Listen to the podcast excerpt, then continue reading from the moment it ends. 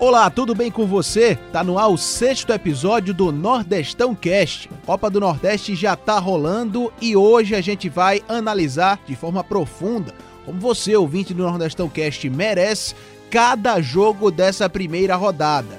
Tivemos apenas três vencedores, isso é um fato curioso, e vários empates e bons jogos nessa primeira rodada da competição. Eu sou Antônio Gabriel, vou estar ao lado de Pedro Alves mais uma vez nesta sexta edição do Nordestão Cast. Siga a gente nas redes sociais, o arroba Rádio Jornal PE.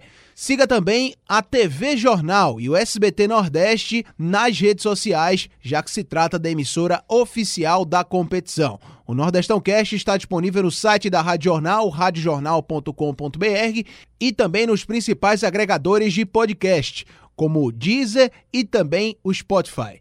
Pedro Alves, prazer estar contigo mais uma vez, amigo. Prazer é meu, Antônio. Um abraço a todos. Finalmente começou a Copa do Nordeste, essa competição que nós amamos.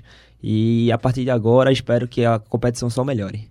Pois é, Pedro, a Copa dos Clássicos. Como fala muito bem o slogan, a gente já teve grandes jogos, jogos pesados nessa primeira rodada. A gente, no começo do programa, quem está acompanhando o Nordestão Cast, sabe muito bem que essa primeira parte do programa a gente sempre faz uma brincadeira e tudo mais. E desde que o nosso João Vitor Amorim tirou férias, que toda a primeira parte do programa a gente fala dele. Na semana passada, nosso o, o Marcel Júnior, comentarista da Rádio Jornal e também da TV Jornal do SBT uhum. Nordeste, esteve aqui participando do Raio X da Copa do Nordeste, análise de todos os clubes participantes. Quem quiser ouvir, inclusive, para ficar por dentro, só olhar os episódios anteriores, e, né? E não é porque começou o, a competição, o campeonato, que a gente não vale mais nada. A é gente, verdade. A gente sabe que tem uma coisa que vai continuar ao longo de toda a competição. Com certeza, dá um embasamento muito maior para o torcedor. E até o Marcel Júnior é, brincou também, eu fiz parte da brincadeira. E João, mesmo de férias, resolveu mandar uma mensagem pra gente, pro ouvinte também do Nordeste. Ele se defendeu, foi? Se defendeu. Hum. Tava se doendo, eu acho que tava coçando o ouvido, sabe? É, Alguém sentiu, falando dele. Sentiu, sentiu. Sentiu, de verdade. João, um abraço para você, amigo. Fala, Antônio. Fala, Pedro. Um abraço para você que tá acompanhando aí o Nordestão Cast. Tô voltando para Recife, ainda tô curtindo aqui minhas férias. Tenho acompanhado vocês, tenho acompanhado aí é, todos os episódios. E inclusive quero lembrar você, seu Antônio Gabriel, que você vai entrar de férias, né? E aí, quando eu estiver apresentando, vai ter a, a, vingança, viu, amigo? Porque você se juntou com o Maciel Júnior, que não é lá uma peça boa, e com o seu Pedro Alves, que também não me defendeu e é culpado, e ficaram tirando onda aí, que tinha uma baleia em Fernando de Noronha, que não sei o que. Eu tô ligado, viu, amigo? Tô acompanhando tudo. É, realmente estava em Fernando de Noronha, passei no Rio Grande do Norte também. A gente é muito ligado ao Nordeste, né? Tem o Nordestão Cast aí que é só sobre o futebol nordestino. É, e eu gosto de passar férias nas praias do Nordeste. Fui pra. Na última, né? Fui para o Morro de São Paulo, na Bahia, que é espetacular. Quem estiver ouvindo aí na Bahia sabe o que eu tô falando. Fantástica. No Ceará, eu já fui no, em Jericoacoara também, recentemente. Muito, muito legal. Quem mora no Ceará e está acompanhando o Nordestão Cast também sabe disso. E Fernando de Noronha é inexplicável, né? Fantástico, fantástico lugar.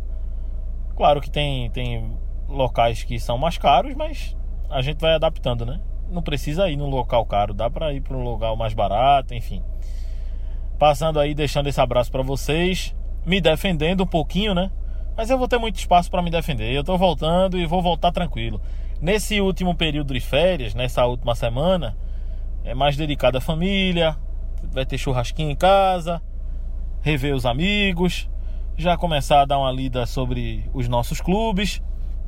Quero dizer que acompanhei a primeira rodada da Copa do Nordeste, o campeonato começou bombando.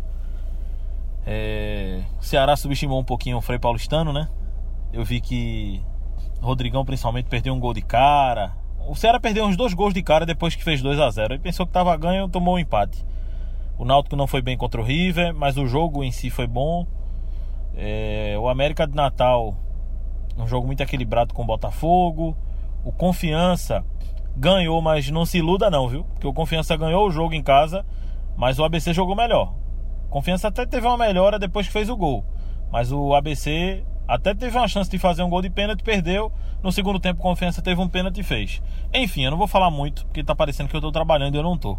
Eu vou curtir, vou voltar a curtir minhas férias, porque o suco de acerola não tá barato e não tá caindo do céu. Tá bom, amigo? Um abraço.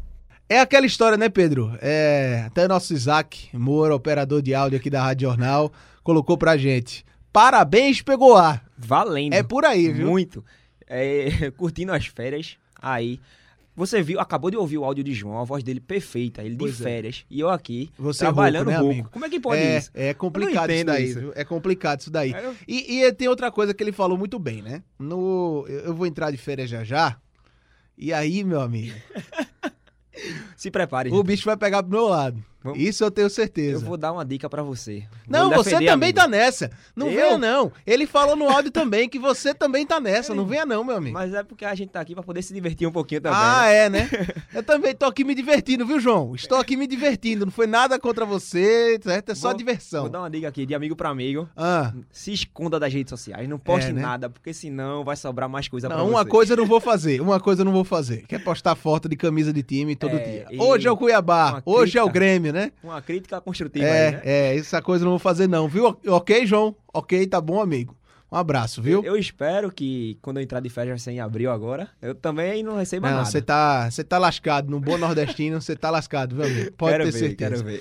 Muito bem, como a gente já falou, o programa de hoje trata-se de uma análise da primeira rodada do Nordestão e a gente vai contar com a participação de alguns repórteres também, eh, setoristas, né, de alguns estádios que participam da competição, a partir de agora, aqui no sexto episódio do Nordestão Cast. E vamos começar esse sexto episódio do Nordestão Cast fazendo a ponte aérea Recife Fortaleza para bater um papo com Lucas Mota do jornal O Povo, a gente passar um pouco a limpo os jogos dos cearenses, né? Os dois empates, na verdade, do Fortaleza com Vitória, jogo que aconteceu no Barradão, e também do Ceará contra o Frei Paulistano, jogo que aconteceu no PV. Lucas, um grande abraço para você, amigo. Opa, Antônio, prazer estar falando com vocês. Um abraço aí também pro Pedro. E vamos lá, né? Vamos falar aí sobre as estreias né, de Ceará e Fortaleza na Copa do Nordeste. Rapaz, eu queria começar, Pedro e Lucas, com o empate do Ceará com o Frei Paulistano, porque muita gente ah, enxergava é, como o jogo mais certo assim de resultado dessa rodada, né? O Frei Paulistano, aquele time é, sim, Novo. novo é, comparado com o Ceará, de fato, é, é, um franco atirador para ser bem é, é, é, Com o Ceará uma tradição mais acima, um pouco Exato, um franco atirador para ser bem, não ser tão agressivo, digamos assim, né? Mas conseguiu o empate com a jogada aérea sendo letal. Uhum. Eu achei, Lucas e Pedro, que o Ceará no segundo tempo, principalmente, colocou o sapato alto, Isso. né? Relaxou no jogo, né? E olha, eu acho também que, é, Pedro e, e Antônio, eu acho que aconteceu um pouco disso, né? Eu acho que o, era um jogo que havia uma expectativa muito grande, assim, por parte do torcedor, por mais que fosse um jogo de portões fechados, né? Mas havia expectativa pela temporada que foi 2019, uma temporada muito ruim. E aí veio a temporada de 2020, a, a diretoria investiu pesado, né? Foram mais de 8 milhões investidos aí no Ceará. E aí a- o torcedor queria ver esse time em campo, né? Queria ver os novos reforços, é, queria ver esse começo de trabalho do Argel. Ainda há uma desconfiança também por parte do, do torcedor de que o Argel vai ser capaz de fazer esse time jogar. E aí veio esse primeiro teste, né? Veio esse primeiro teste contra o Frei Paulistano, que é uma equipe, como você falou, né? Entra- entrou para esse jogo, entra na competição como franco atirador. Só para fazer um comparativo, né, do Frei Paulistano com o Ceará, né? Para ver a disparidade de investimento. A folha salarial do Frei Paulistano é 23 vezes menor do que a do Ceará, né? Brincadeira. Gira em torno de, gira em torno de 130 mil reais e o Ceará aí é pouco mais de 3 milhões. Então, é, a expectativa para o jogo era que a gente, a gente achava que o Ceará ia atropelar, né? Ia fazer um jogo. Claro, tinha a estreia, né? A gente sabe das dificuldades de uma estreia, é novo time, sete contratados dentro do time titular. Então, a gente esperava um pouco de dificuldade, mas não tanta, né? A gente é, projetava uma vitória do Ceará. O primeiro tempo, Ceará cumpriu o script de favorito.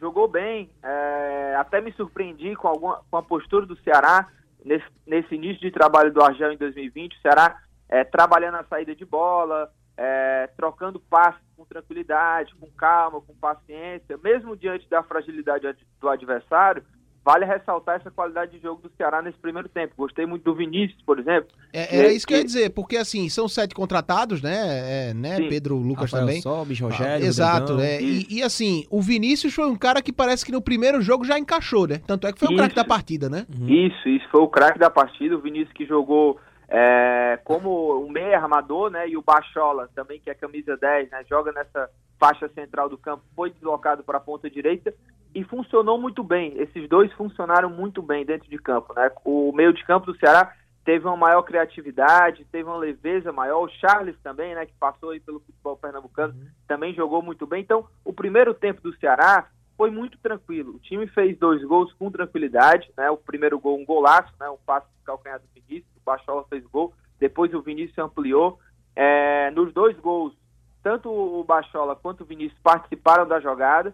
E o Ceará poderia ter até terminado o primeiro tempo por 4 a 0 né? O Vinícius ainda perdeu um gol e o Rodrigão também perdeu um gol claríssimo, né? Driblou o goleiro e, e mandou por cima. o Frei Paulistano ainda teve algumas teve duas chances, o Fernando Praz fez duas boas defesas, uhum. mas era um jogo tranquilo, sabe? O jogo estava na mão do Ceará. E aí veio o segundo tempo, é, o Ceará, a gente achava que o jogo estava na mão também pelo que foi o primeiro tempo, o Frei Paulistano é, fazendo um futebol muito apático, deixando o Ceará jogar com tranquilidade.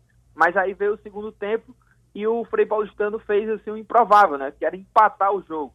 Veio, foi para cima, é, diminuiu os espaços do Ceará, se lançou ao, ao ataque, é, abriu mão da, da, da, da estratégia de contra-ataque e passou a atacar o Ceará e o Ceará teve dificuldades quando o Frei Paulistano mudou a postura, né? Porque aquela história, é, aquela história, Lucas, é, Pedro também no caso, é, o, o, Frei Paulistano numa situação de 2 a 0 fora de casa contra o Ceará já não tem muito o que perder no segundo tempo, né? Isso, então, isso, isso. Então você, o Betinho fez, o técnico do Frei Paulistano, fez aquilo que é, acho que eu também faria, né? Agora, resolveu dois lances de bola, bola parada. E assim, por mais que seja o começo de temporada, é, a bola parada é um pilar do jogo. Uhum. Pilares do jogo: a, a, a, o momento defensivo, a transição defesa-ataque, a transição ataque-defesa e o momento ofensivo, além da bola parada. São os pilares do jogo de futebol. Então você toma dois gols logo na abertura da temporada com duas bolas aéreas, né? Um cruzamento e um escanteio. Isso é, é, certamente um ponto a ser trabalhado pelo Argel, né? E a parte física também, que esse início de temporada é normal para as equipes Sim. que disputam principalmente a Série A e a Série B do Campeonato Brasileiro, que geralmente iniciam a preparação um pouco mais tarde, se comparado com as equipes de divisões inferiores. Essa questão da, da parte física foi muito questionada aí no Ceará? Olha, Pedro, é, a, a parte física, o Argel falou, assim, é, ressaltou é, após o jogo falou muito assim de que o Frei Paulistano já estava no seu, acho que era quinto jogo, né? Já tinha feito acho que quatro jogos no estadual, fez uma pré-temporada maior, né, do que a do Ceará. Ele falou muito sobre isso. Mas eu acho que é, foi além assim, né? O segundo tempo do Ceará, eu acho que não foi só uma questão de parte física, sabe? Eu acho que o Ceará no segundo tempo entrou mais desligado mesmo, entrou como se a partida realmente tivesse já nas mãos. Eu até falei com o Betinho, né, o técnico do Frei Paulistano após o jogo, e ele falou isso, né? Que no, nos vestiários ele falou para os jogadores dele que é, o Ceará ia entrar para o segundo tempo como se a partida já tivesse vencido. Uhum. Muito por conta do como terminou o primeiro tempo. O Ceará terminou o primeiro tempo tocando de um lado para o outro, administrando o placar. Mas eu acho que esse segundo tempo do Ceará expôs algumas fragilidades que eu, eu já falei as qualidades do primeiro tempo, né? Houve troca de passe, saída de bola, eu acho que isso foram os pontos positivos do primeiro tempo.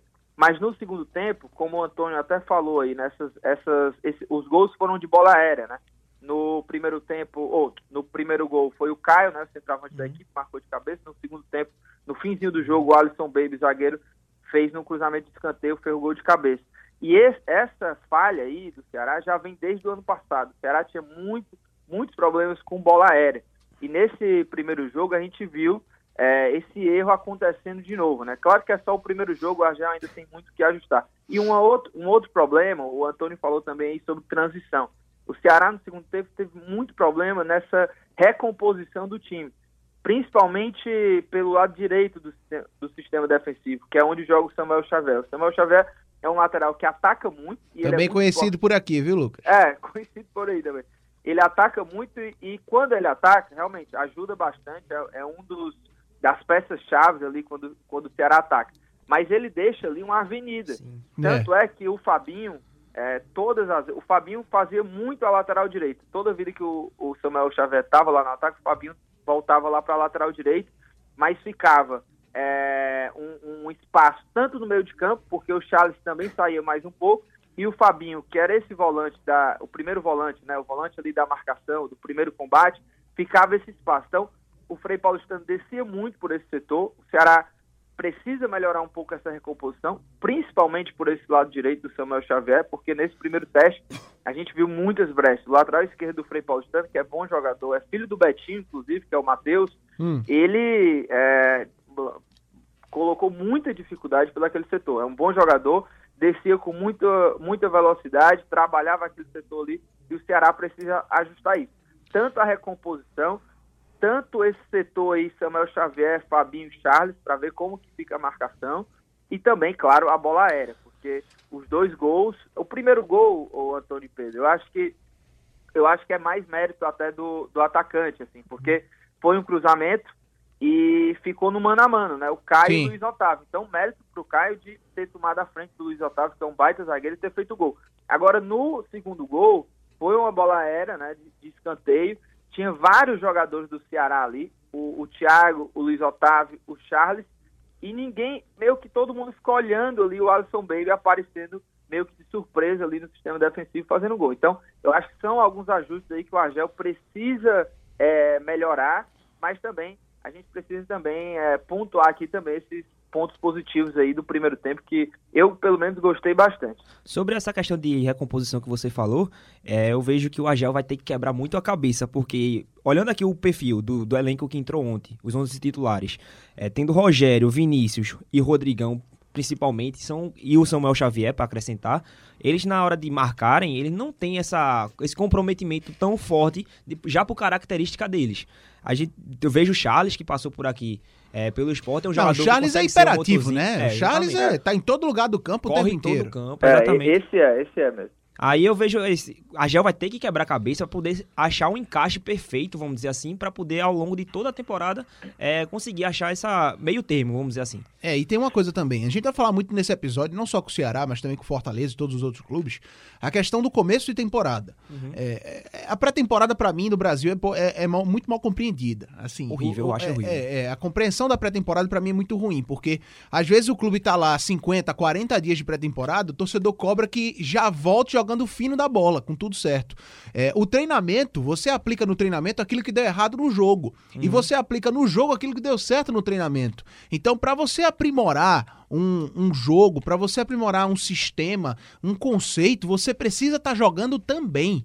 Uhum. É, é, uma coisa depende da outra para você organizar um time. Então a gente vai estar tá falando muito, é, é, ressaltando muito isso também, que esses erros são naturais para esse começo de temporada para todas as equipes, tá? Não é porque o Ceará teve problema com o Frei Paulistano que a temporada do Ceará e o Nordestão do Ceará é, já foi por água abaixo. Não, não tem nada a ver uma coisa com a outra.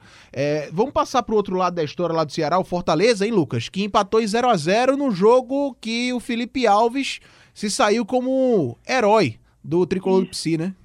Isso, isso. Fortaleza, Antônio Pedro, também que havia uma expectativa muito grande também dessa estreia do Fortaleza, porque se do lado do Ceará havia a expectativa de ver os novos contratados, como é que esse time vai, vai se dar em campo, o do Fortaleza era a manutenção do time, né? Uhum. O time titular que entrou em campo contra o Vitória, exceto o Marlon, era, era o time titular que jogava a Série A, que conseguiu chegar é, em nono, né, terminar em nono, entre os nove melhores da, da Série A. Então, a gente esperava que o Fortaleza mantivesse o padrão, né, mantivesse o alto nível de futebol, mesmo, claro, tendo as ressalvas de começo de temporada, né, uma, talvez uma baixa, uma menor intensidade em campo. Mas o futebol, a gente esperava que o Fortaleza realmente conseguisse colocar um pouco do que foi o ano de 2019, né? Principalmente por essa manutenção que eu falei mas a gente viu um Fortaleza é, tendo muita dificuldade contra o Vitória. Não foi um bom jogo assim é, do Fortaleza, do que o Fortaleza, o Rogério Ceni é, tenta implementar dentro desse time. Então a gente viu, por exemplo, alguns pontos do Fortaleza que, é, que são pontos fortes, né? Como a, a, saída de bola, essa troca de passe. O Fortaleza teve muito trabalho ali para fazer essa saída. O Fortaleza é, é, utiliza muito o Felipe Alves, que acabou sendo o herói né, em defesas, mas houve alguns erros até na saída de bola, né? Então o Fortaleza precisa ajustar um pouco mais essa saída. A gente viu que é, não foi a mesma intensidade, mas essa ressalva, como eu falei, né, início de temporada. É, e, e, eu acho que o Fortaleza tem uma problemática também, que é a falta de contratações para o setor de ataque. Hoje o Fortaleza tem dois velocistas que são o Oswaldo e o Romarinho. E aí perdeu o Edinho, perdeu o André Luiz, perdeu o Matheus Alessandro, que era uma peça é, que não jogava tanto, mas era desse setor, né? Perdeu o Felipe Pires. E aí, para recompor isso dentro do, do jogo do Fortaleza, que é, que é de muita intensidade, então, todo jogo da Série A, o, o, Romarinho, que hoje é o principal jogador aí do Fortaleza, né, que se destacou bastante no ano passado, o Romarinho, por exemplo, ele era substituído, o Oswaldo era substituído lá para metade ou, ou, mais da metade do segundo tempo. E agora o Fortaleza está tendo esse tipo de, de dificuldade, né? No, no, segundo tempo contra o Vitória, o, o Rogério Ceni precisou mudar todo o sistema, né? O, o é muito bem implementado esse 4-2 4 ou 4-4-2, como queiram, mas no segundo tempo o Fortaleza precisou mudar, né? Colocou o Ederson, o Edson Cariuso, o Mariano Basques, tirou o Oswaldo, o Romarinho, né? Então modificou esse sistema e o próprio Rogério falou sobre isso, né? Até deu uma cobrada ali é, praticamente direta para a diretoria, né? De que ele não era o patrão, que ele não poderia cobrar o patrão. Então o Fortaleza para esse primeiro jogo aí é, fica um alerta aí de desse de como que o Fortaleza vai conseguir é, não se reinventar né, para essa temporada, mas fazer alguns ajustes aí por conta dessa falta de peças para o setor de ataque. Né? E uma coisa também, é, a gente vai falar do Vitória mais à frente com o pessoal da Bahia, mas eu achei, viu, Pedro, do, dos confrontos da primeira rodada, as duas equipes que mais sentiram essa volta é, de esse primeiro jogo da temporada, né? Em termos físicos, em termos técnicos, né? E até muito pelo perfil que, que o Fortaleza enfrentava na Série A. A gente sabe que a primeira divisão é um estilo de jogo que você deixa mais você jogar com a bola e já na, na série B, que onde o Vitória estava, é uma equipe é um estilo de jogo que é mais forte, mais físico. Eu acredito que o estilo de jogo do Fortaleza acabou sendo muito prejudicado por conta dessa diferença de, de forma de jogo. Eu concordo com isso também, de que o, esse, esse, primeiro, esse jogo né, entre Vitória e Fortaleza, realmente, eu acho que foram as duas equipes assim, que mais sentiram. É, então, foi um jogo que é, teve muitos erros, dificuldades assim, para as duas equipes. Né, o, o, o, Vitória jogando mais no contra-ataque, o, o, Fortaleza tentando fazer a estratégia de propor o jogo, é, mas não foi assim, um bom jogo. Né? As duas equipes pareciam que é, não estavam tão encaixados assim para esse primeiro jogo, né? As duas, as duas equipes tiveram chance, né? O Fortaleza teve boas chances até no, no segundo tempo, até com a entrada desses jogadores, né? Por mais que é, tenha mudado o esquema, a gente precisa ser justo, né? Deu certo em alguns pontos ali. O Ederson perdeu um gol claro, poderia até ter tocado para Edson Carius. E o Mariano Basques, né? O argentino aí do, do, do Fortaleza, perdeu um gol também claríssimo, né? Ali no, no segundo tempo, acabou mandando por cima. Verdade. Lucas, um abraço, amigo. Obrigado por sua participação aqui no Nordestão Cast.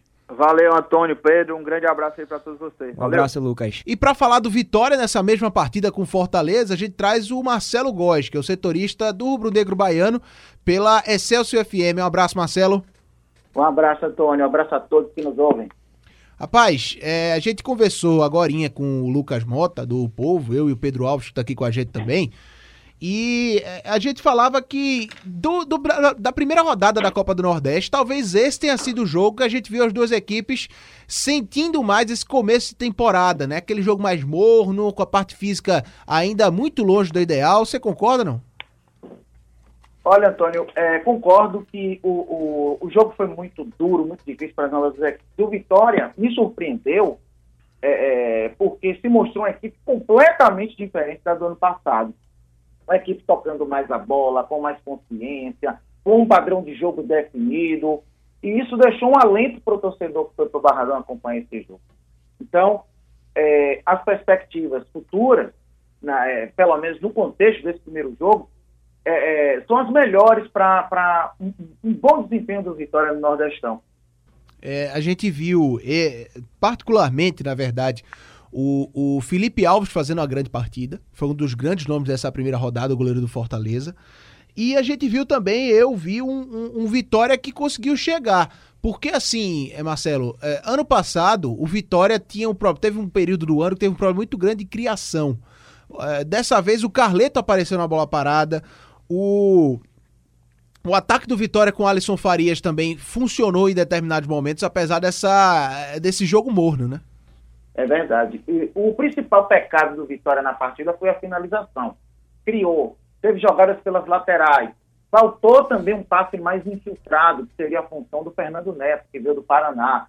Então Sim. a equipe criou chances para finalizar. O, o, só o jogador Gerson Magrão teve duas boas chances. Na perna esquerda, que é a perna boa, e aí desperdiçou para a tristeza do torcedor do Vitória. A gente sabe que, como você falou no começo, que a, o início da temporada 2020 do Vitória foi muito melhor que o de 2019, por exemplo. Por isso, é, como é que tá o sentimento? Aí a questão de para poder conhecer um pouco mais da torcida da, do Vitória para competição da para conquistar a Copa do Nordeste, vamos dizer assim. O sentimento do torcedor agora é de muita esperança de confiança nessa equipe que foi completamente reformulada em comparação ao ano passado. O ano passado foi um ano muito conturbado porque um presidente é, saiu, teve outra eleição, entrou o Paulo Carneiro, e ano passado contratou mais de 20 jogadores, reformulou completamente, salvou o time da Série B. E esse ano ele pegou um trabalho de começo de temporada, que foi ao mercado até de uma maneira surpreendente para todo mundo. Trouxe aí o Alisson Farias, que fez boa Série B ano passado, trouxe aí o Gerson Magrão, o Júnior Viçosa, o Léo Ceará estava no CRB, o Vitória fez de tudo para não aceitar propostas e mantê-lo na equipe. É, tem um, um, volante, Guilherme Rende, que para mim foi o melhor em campo do Vitória, é, que é baiano, mas estava no Atlético Paranaense, o Vitória renovou o contrato com ele novamente. Então, é, as perspectivas para o torcedor são as melhores possíveis devido a, a, aos 11 iniciais que começaram o, o, o, jogo de semana passada, além das opções. E hoje o Geninho tem opções no banco para todas as posições. Por que eu perguntei isso? Porque a gente sabe desse problema que teve no, na temporada passada e a pressão da torcida já vinha muito grande. É, e esse, essa temporada, com, com o Geninho iniciando o trabalho, é, a gente meio que cria um alento positivo. Você manteve uma, uma, uma certa estrutura para poder iniciar a temporada, contra fez boas contratações e desempenhou um, até certo ponto um bom futebol contra o Fortaleza, um alento. Por isso que eu acredito que, que é essa... um dos candidatos ao título também. É, pois é, e eu, por isso que, que eu acredito que, que o apoio da torcida seja fundamental, principalmente para esse início de competição. Um torcedor que está muito desconfiado. Agora, Marcelo, na tua ótica, foi pênalti no Léo Ceará ali no primeiro tempo, não? Para mim foi. Para mim foi porque o achei. Paulão é, deita praticamente em cima do Léo Ceará e ainda dá um empurrão, dá um tranco dentro da Exatamente. grande Exatamente, nas costas do, do Léo Ceará, né? Exatamente, eu estava a uns 10 a 12 metros do lance, para mim foi muito claro. E ao ver aqueles vídeos que a galera compartilha aí nas redes sociais com a imagem, poxa, não deixou dúvida. Infelizmente, o Vitória foi muito prejudicado. Teve lance similar fora da área que o árbitro deu falta, né? Vai é. entender, é. né? Quem foi? Foi o Antônio Dib, não foi? Isso, Antônio Dib. Lá do Piauí. É, é, acaba sendo um, um, ponto também dessa primeira rodada, essa questão da arbitragem. Teve um, um podcast recente, uma edição recente aqui do Nordestão Cast, falando sobre a arbitragem. E a gente tinha elencado o Antônio Dib como, como um dos nomes que mais chamam atenção no quadro nordestino. Ele já largar com esse, com esse erro, que para mim foi pênalti claro, pro Marcelo uhum. também foi um pênalti claro. Sim, sim. É, acaba manchando um pouco, querendo ou não. Só que eu fiquei satisfeito com essa vitória. É, apesar do, do, ainda com as pernas pesadas, os jogadores, né, começo de temporada, eu gostei do que foi apresentado. Até porque o que foi deixado da temporada passada para esse ano, o Marcelo, pode, o Marcelo vai confirmar, é pro torcedor, foi pro torcedor, na verdade, ir pro Barradão nessa rodada com o pé atrás, né? Com certeza, com certeza, porque fica é, aquele sentimento de, de, de tristeza para o torcedor em relação aos dois últimos anos. O Vitória em 2018 caiu da A para B. Começou 2019 com o time eliminado na primeira fase na Copa do Brasil, eliminado na primeira fase no Campeonato Baiano, e isso causou uma revolta, uma desconfiança terrível, e todo mundo mirava, nossa, Vitória é candidato para cair para a Série C. E tanto se salvou na penúltima rodada e, e ficando a muitas rodadas na, na, na zona de rebaixamento. Mas o começo do ano foi realmente surpreendente, é, um alento às boas contratações que a diretoria fez. É, fica aquela dúvida, né? Nossa, de onde é que está vindo o dinheiro? Onde é que o Vitória está quebrado e está contratando? Saiu o presidente Paulo Carneiro que tem que dizer. Mas tem que se elogiar essa ida ao mercado do Vitória, reforçando a equipe principal que disputa a Copa do Brasil e a Copa do Nordeste, tanto na equipe é, de transição, o time sub-23 que disputa o Campeonato Baiano, que serve de laboratório para pegar os melhores jogadores dessa equipe e colocar, inserir na equipe principal futuramente. Marcelo Góes da Rádio Excelsior FM de Salvador conversando com a gente. Um abraço, Marcelo. Um abração, Antônio. Que alegria estar com vocês mais uma vez, esclarecendo tudo sobre a Copa do Nordeste, a Copa é, mais querida do Brasil, não tem outra. Esse cara é o dono de Salvador, viu, Pedro? Esse cara é sensacional, rapaz. Bom, quando for viajar pra lá, eu já sei já procurar. cola né? com ele que é sucesso, viu, Marcelo? Pode vir que é tudo nosso aqui. Viu? Valeu, Marcelão. Um abraço a todos, fiquem com Deus. Valeu, um abração. E como a gente prometeu na semana passada, o Nordestão Cast nessa sexta edição já chega de cara nova, é, já que a competição, a Copa do Nordeste, está rolando. A gente tá com alguns quadros. O primeiro que a gente vai apresentar para vocês é o Cidades do Nordestão. Aqui a gente vai contar um pouco da história de cada uma das cidades que acabam sendo sede da Copa do Nordeste. Os clubes participantes, o envolvimento dos torcedores, a palavra dos dirigentes, jogadores técnicos, torcida, torcida, enfim, tudo isso a gente vai trazer no Cidades do Nordestão. E vamos começar pela nossa terrinha, né? O Recife, que tem três representantes na Copa do Nordeste. Com quase 2 milhões de habitantes, o Recife é uma das principais cidades do Nordeste, de grande desenvolvimento econômico e epicentro de um dos maiores berços culturais do Brasil.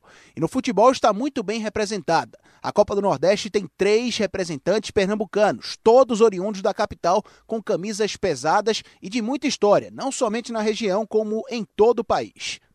O Santa Cruz foi o campeão mais recente do Nordestão, tendo levantado a orelhuda pela primeira vez em 2016, numa campanha que marcou época. A competição ainda era disputada no formato antigo. Na primeira fase, os tricolores somaram 10 pontos num grupo que tinha Bahia, Confiança e Juazeirense, ficando na segunda colocação. Foi para o mata-mata tendo a difícil missão de eliminar o Ceará para seguir vivo e conseguiu com um placar agregado de 3 a 1. Já nas semifinais, superou o mesmo Bahia, que havia perdido na primeira fase por 1 a 0, com um agregado de 3 a 2. E na grande final, bateu o Campinense com uma vitória de 2 a 1 no Arruda e um empate por 1 a 1 em Campina Grande. Vai terminar! 47 minutos e 40, torcedor brasileiro. Alegria em vermelho, preto e branco aqui no Amigão em Campina Grande, torcedor brasileiro. Vai dar por encerrado o árbitro. O título vai pro Arruda. O título vai ser do Santa Cruz Futebol Clube. Da Copa do Nordeste!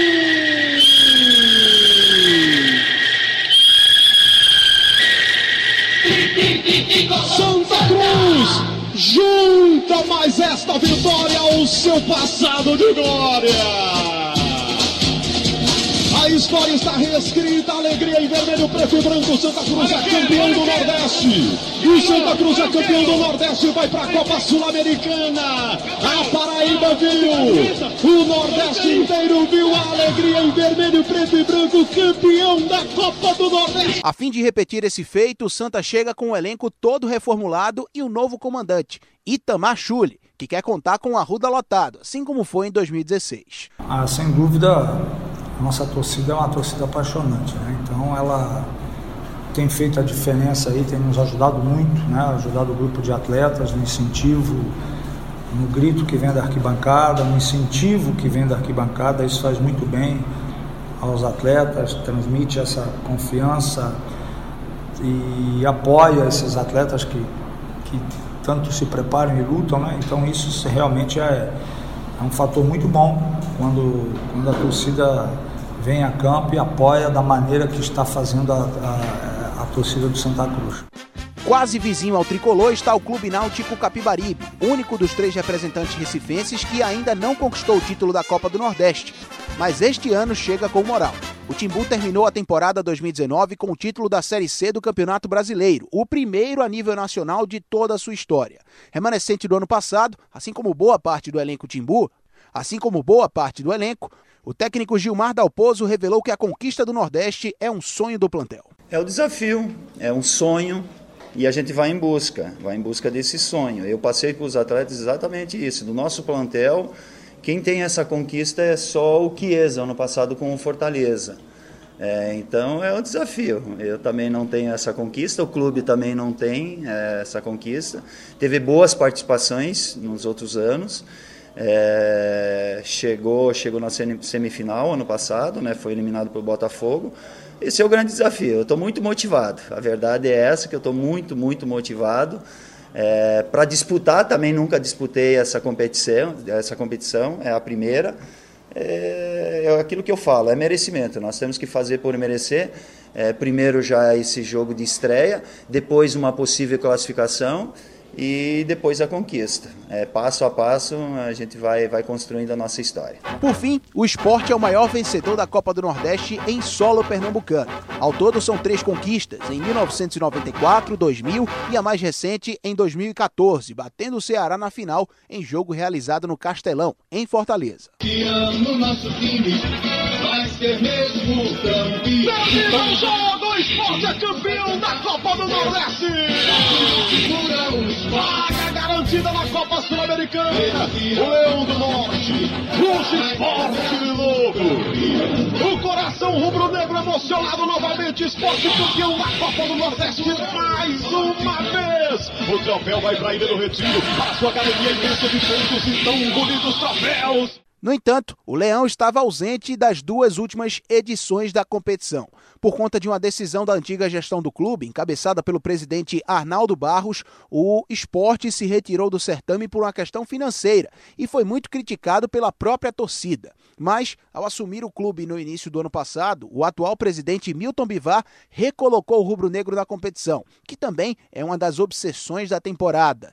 Pelo menos é o que garante o volante William Farias. Copa do Nordeste, acredito que seja um, um primeiro objetivo desse primeiro semestre, porque, no meu modo de ver, são, são grandes testes para aquilo que a gente vai é, disputar no ano, que é a Série A. São equipes boas, né?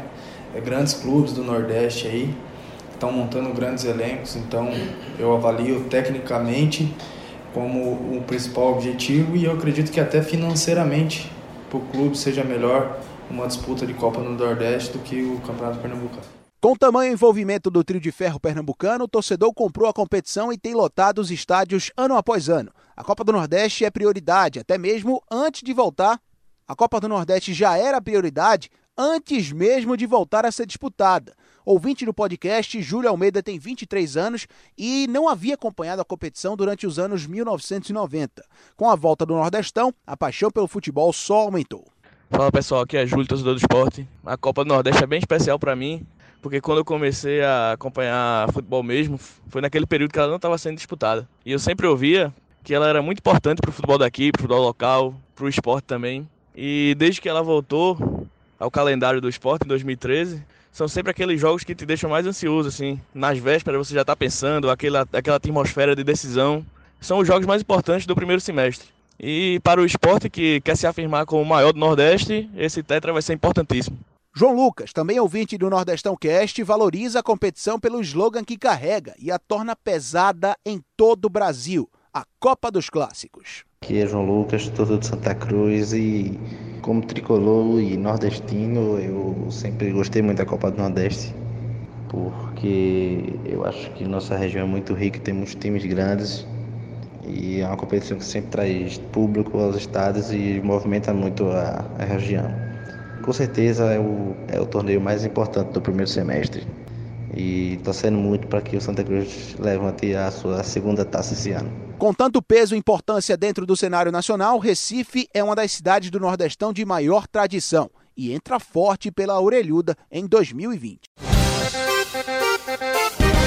Vamos seguir com a nossa análise dessa primeira rodada da Copa do Nordeste. Vamos passar por dois jogos agora, é, começando pelo América de Natal e Botafogo da Paraíba, 0 a 0 Um jogo que a gente só viu é, algumas finalizações perigosas em determinados momentos da partida. No geral, foi uma partida morna, mas eu gostei muito da atuação individual do Dione jogador do América de Natal. Para mim, ele foi um cara que roubou a cena e é, é, acabou sendo protagonista de vários dos principais lances da partida. E um jogo muito frio, muito. É, você, acho que foi perfeita a sua análise. Jogo morno, um jogo que teve muitos lançamentos, pouca criatividade. É, acredito que tenha sido um dos jogos mais fracos da, da rodada na Copa do Nordeste.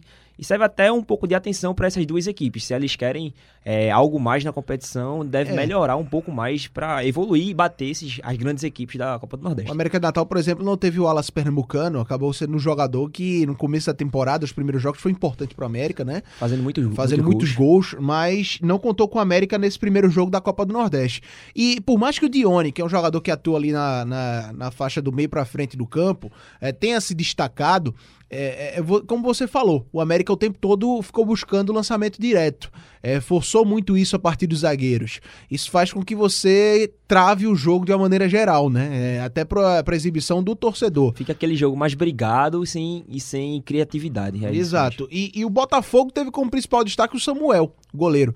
Que até nos acréscimos, ali na segunda etapa, foi um cara que brilhou salvando o Botafogo em algumas oportunidades, em lances de ataque do América. Assim, se fosse para escolher um, um, um vencedor na partida, é, eu escolheria o América de Natal. Uhum. É, mas o Botafogo teve suas chances. tem suas oportunidades. Teve, eh, teve um lance do Botafogo, se não me engano foi, é, acredito ter sido o Everton, que ele recebe o cruzamento de frente pra meta e cabeceia pra baixo. Pede oportunidade clara. Então, assim, é, de fato, o, o- um jogo que chamou pouca atenção, mas que foi interessante se analisar. Foi na cabeçada do Adílio. Do Adílio. Adílio, É, Adílio. Adílio, exatamente. Não foi. Foi a cabeçada do Adílio, ele acabou perdendo essa grande oportunidade. Foi um lance, um jogo interessante de se analisar. Agora, assim como em outros jogos dessa, dessa primeira fase, que a gente vai falar é, ao longo aqui da, é, desse sexto episódio Nordestão, a gente viu duas equipes que inicialmente a gente enxerga em patamares diferentes, é, é, equiparando forças né? A gente viu o América de Natal fazendo futebol diante do Botafogo da Paraíba, que a gente imaginava, a gente até falou com o Marcel Júnior semana passada, fazendo a Copa do Nordeste é, um pouco mais de peso, equiparando forças aí com o América de Natal. Então, de fato, é, foi um jogo interessante se acompanhar, apesar de ter sido bem morno, né? Uhum, isso, bem. É, como eu falei, acho que o principal fator é você é, entrar em alerta. É o próximo jogo, é o próximo, próximos jogos, você melhorar a criatividade, vai mudar o estilo de jogo, porque se vão enfrentar equipes maiores, conse- consequentemente, a probabilidade é de que essas equipes joguem mais recuada, mais pensando mais num, num contra-ataque, até pela diferença, a disparidade na qualidade técnica das outras equipes. Eu acho que ainda pode melhorar. Eu acredito que eles vão melhorar o nível de atuação, porque essa partida eu achei que foi muito abaixo. E tem uma coisa também, o América, isso tem que ser dado como crédito ao Botafogo. O América não achou muitos espaços. Por mais que tenha feito o jogo, o, o jogo direto com os zagueiros, como eu falei, forçando muito isso, o América não fez tantos espaços, não, não achou tantos espaços assim. É claro que às vezes falta qualidade, falta peça no elenco. O América é um time que vive uma realidade de quarta divisão do Campeonato Brasileiro. Passou por uma reformulação. Passou por uma reformulação. É, é começo de temporada é meio difícil, né? Todo mundo sabe disso. Mas não achou tantos espaços. Isso acaba sendo um mérito também pro time do Evaristo Pisa, o Botafogo da Paraíba, nesse empate em 0 a 0 Aliás, é uma coisa que eu falei na abertura do programa. Apenas três vitoriosos, né? Nessa, nessa primeira rodada. O Sport, que bateu o CSA. O Imperatriz, que bateu o CRB. E o Confiança, que bateu o ABC. E sobre um desses vitoriosos, vamos analisar, vamos falar um pouco do jogo do, do emendar, na verdade, já com o jogo do Imperatriz do CRB, jogo que abriu, né, a Copa do Nordeste, foi o primeiro jogo da competição, e acabamos tendo o- uma virada em cima de um protagonista, né? Porque semana passada a gente falou do CRB como um dos times que pode chegar, mas fez um jogo pra mim muito longe, muito abaixo daquilo que pode produzir. É, o primeiro gol, o jogo começou logo com gol no começo do CRB. Gol mais o rápido da história da, Co- da Copa do Nordeste, né? Isso. Eu vi esse dado. Aí começou com esse gol. Rafael É, Longini. O Imperatriz é, meio que sentiu esse, no primeiro momento esse primeiro gol, mas eu acho que é até normal. Porque imagine você com sua equipe, tá Em casa. em casa, contra uma equipe grande, é grande que é o CRB, mas que você sabe que pode jogar meio que de igual para igual, pra igual é, você acaba meio que dando aquela esfriada. Mas sentiu o primeiro gol, é, mas logo depois de uns 15, 20 minutos, o Imperatriz conseguiu dar uma equilibrada é, e achou o empate. Principalmente pelo setor esquerdo, que ele trabalhou muito, atacou muito pelo lado esquerdo. Na verdade, o, o setor esquerdo do CRB que cedeu espaço. Cedeu espaço, O Hudson, é. o lateral direito do Imperatriz, fez a festa. É, inúmeros lances de perigo do Imperatriz aconteceram com jogadas do Hudson que ia até a linha de fundo pra fazer esse cruzamento. Tanto é que O primeiro, o gol de empate, aliás, do Imperatriz Joelson, nasce com o Hudson, Isso. Pelo lado direito. E eu acho que isso aí já é um, um fator também para entrar em alerta do CRB, esse lado do esquerdo, abrindo, sendo muito vulnerável. A intensidade conseguiu, ainda se manteve até o final do jogo, foi uma intensidade muito grande do Imperatriz, como você falou, o CRB fez uma partida bem abaixo, a gente realmente esperava um pouco mais do CRB, e, conseguiu a virada e de uma certa, de uma forma até bonita, bem, bem, bem firme. É, o, como você falou, acho que a intensidade foi uma das palavras da partida. É, até porque a gente viu uma disparidade muito grande nas duas equipes nesse quesito.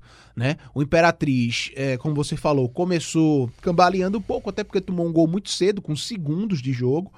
E depois começou a controlar, a tomar as rédeas do jogo, porque teve mais posse de bola, porque chegava com muito mais frequência, porque tinha muita movimentação. Foi até, é, é até uma coisa que o CRB tem que ficar ligado pro próximo jogo do Nordestão, no caso, é como lidar com essa movimentação ofensiva do adversário.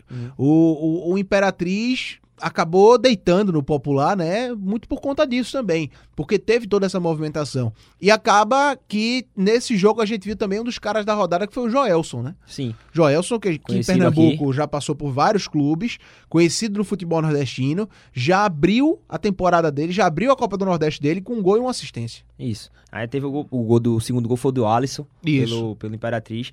Fica aí a gente tá de- o alerta pro CRB. O CRB agora vai enfrentar um Santa Cruz, que querendo ou não, é uma equipe que acredito que esteja mais preparada do que o Imperatriz para a Copa do Nordeste. Tem um Pipico, por exemplo, que faz muito gol. O Michael Félix, que tá, vem acabando demonstrando um bom futebol nos últimos jogos. Fica aí um, pouco do alerta para a equipe do CRB. Eles apresentaram é, uma fragilidade muito grande, como a gente colocou, nas laterais, né? Os ataques do Imperatriz por ali também. A questão de movimentações, é, das movimentações também é, criaram muito pouco. A gente viu o CRB com uma dificuldade muito grande é, na parte de criação. Mas acaba que é como a gente colocou, existe a grande ressalva de que é um começo de temporada. E isso foi o que o Marcelo Cabo e que o Logan Malho disseram. O Léo Gamalho considerou, inclusive, essa derrota normal. Ele disse, não, acontece, é normal, começo de temporada. Foi isso que o Léo Gamalho disse. O Marcelo Cabo cobrou um pouco da parte física, que o CRB sentiu Exatamente. bastante. Mas é, trata-se de um começo de temporada. O CRB que, aliás, perdeu para o Murici também no Campeonato Alagoano. Começa o ano de forma terrível, dois jogos e, dois, e duas derrotas, mas dentro daquilo que é considerado normal, pelo menos para os jogadores, para a comissão técnica e entrevistas. Você citou aí a, a parte física, a gente já pôde ver claramente na reta final da, da partida, as duas equipes diminuíram Cansadas, o ritmo. sim. A intensidade foi muito grande até certo ponto, do, principalmente do Imperatriz, mas na reta final da partida, a, parte física já ficou muito, muito claro que as duas equipes estavam sentindo. O gramado do Frei Epifânio também é um pouco mais é, é, duro, mais pesado, né? Então isso faz com que. Prejudicando fato, as equipes. Isso, que, que, que prejudique de fato as equipes.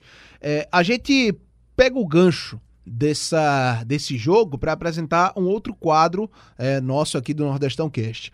A gente sempre vai trazer a narração que a gente acha mais interessante, né? A narração com mais emoção, do gol mais legal, do gol mais bonito, ou do lance mais importante da rodada. Aquela defesa de um pênalti Defesa de um minuto. pênalti, é aquela narração emocionante de fato. E como se trata de uma virada de um considerado grande, o CRB, diante de outro time que é considerado menor, que é o Imperatriz, é, aos 30 do segundo tempo, né? A gente vai trazer aqui a narração do Sérgio Rodrigues, da rádio Açaí FM de Imperatriz.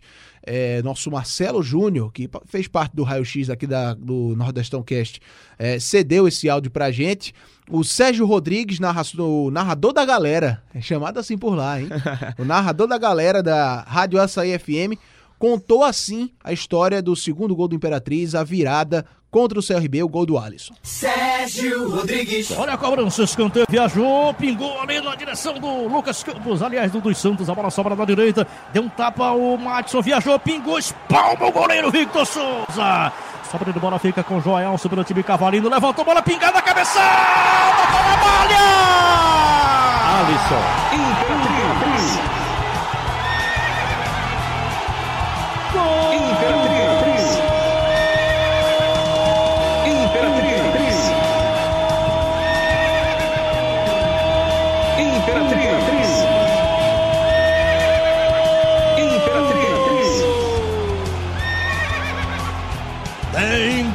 Cavalino no freio, tem gol Cavalino no freio. Alisson, zagueirão, subiu, último andar, testa na bola. A bola foi na malha, na malha do goleiro Victor Souza.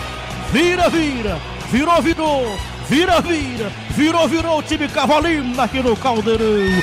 No Caldeirão do freio, o cavalo é rei. Açaí FM. Vamos seguir com as nossas análises por aqui dessa primeira rodada, agora passando por Santa Cruz 0, Bahia 0. Jogo que aconteceu no estádio do Arruda.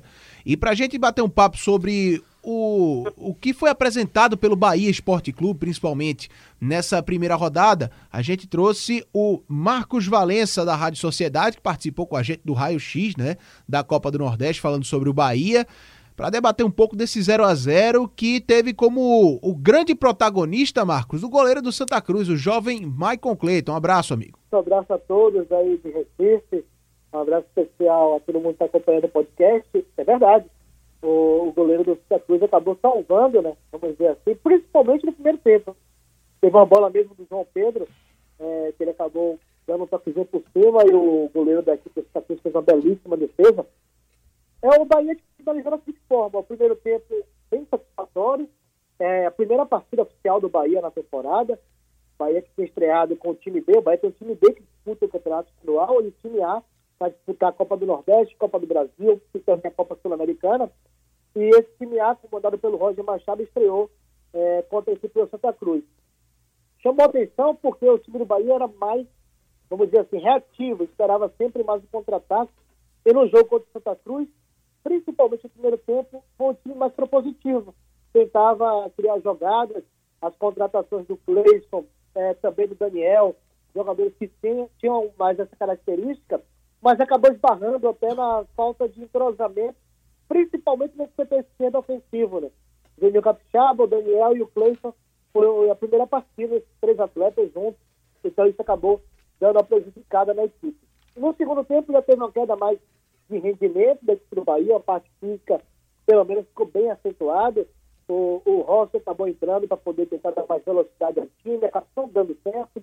Jadson também entrou no lugar do Daniel para uma, vamos dizer assim, uma proteção mais ao setor de meio de campo.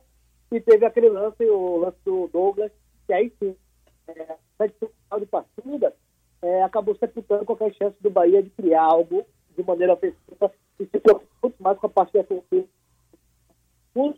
Bahia, três substituições, aí então acabou indo para o gol da equipe tricolor. Mas, saldo acho que mais positivo do que negativo, principalmente pelo primeiro tempo. É verdade, Marcos. É, eu até, a gente até falava no Raio X, né, Pedro? É, o Pedro Alves está conosco aqui também, Marcos. E que o Bahia trouxe contratações é, interessantes para tentar solucionar um problema que teve durante a temporada 2020, que foi a questão da criação ofensiva. Porque aí você traz o Cleison, que foi líder de assistências dentro do time dele, você traz o Ross, que foi também líder de assistências no Vasco. O Daniel, que tem uma boa qualidade criativa. Exatamente. E a gente já viu, de fato, um Bahia é, muito propositivo. O jogo só não foi, só não seguiu aquilo que a gente esperava, Pedro e Marcos, é, porque terminou 0 a 0 mas seguiu o roteiro que se esperava quando a gente imaginava um Bahia superior ao Santa Cruz. Né? Você foi perfeito quando você analisou que a gente esperava mais, é, mais gols na partida. Mas isso muito aconteceu justamente por causa do, do goleiro do, do Santa Maicon, Cruz, o né? Maicon. Ele realmente foi uma atuação ótima, é um dos destaques da, da, da rodada, é, ao lado de, do próprio Felipe Alves, do, do Fortaleza, Fortaleza também se destacou. Enfim, enfim Nesse, além do, do próprio Michael, a cena inusitada, vamos dizer assim, foi o Fernandão no gol que foi expulso, é. o Douglas Frederich no, primeiro, no segundo tempo, e o Fernandão foi pro gol e ainda fez uma defesa lá numa falta de Paulinho.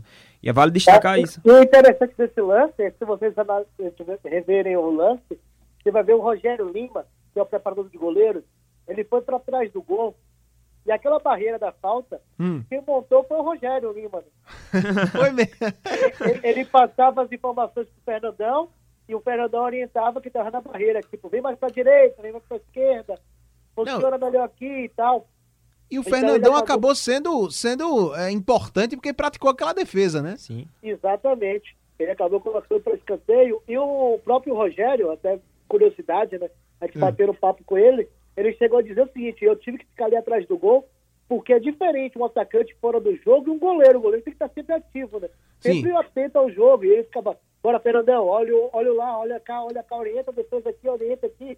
Então o Rogério Lima, como preparador de goleiros, virou praticamente o goleiro, vamos dizer, aquela, aquela sombrinha do goleiro, né? Vamos dizer, aquele anjinho no pé do ouvido do goleiro para poder dizer o que era para fazer o Fernandão. E, é, e o Santa Cruz, voltando pro, um pouco para a partida, realmente o Bahia foi muito superior, criou, conseguiu criar oportunidades. O goleiro salvou três vezes.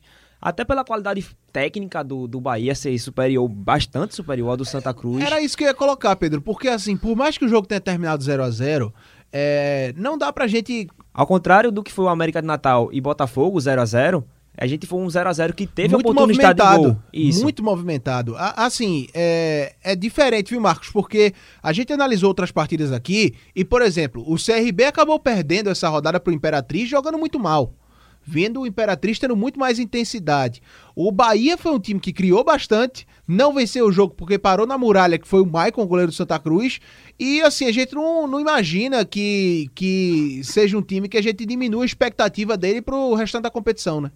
É, e até porque veio com pressão, né? Em 2019, o Bahia acabou sendo eliminado na primeira fase e boa parte desses jogadores estavam naquele elenco, né? Então já chega pressionado para essa Copa do Nordeste. É, já tem um jogo na sequência logo contra o Imperatriz.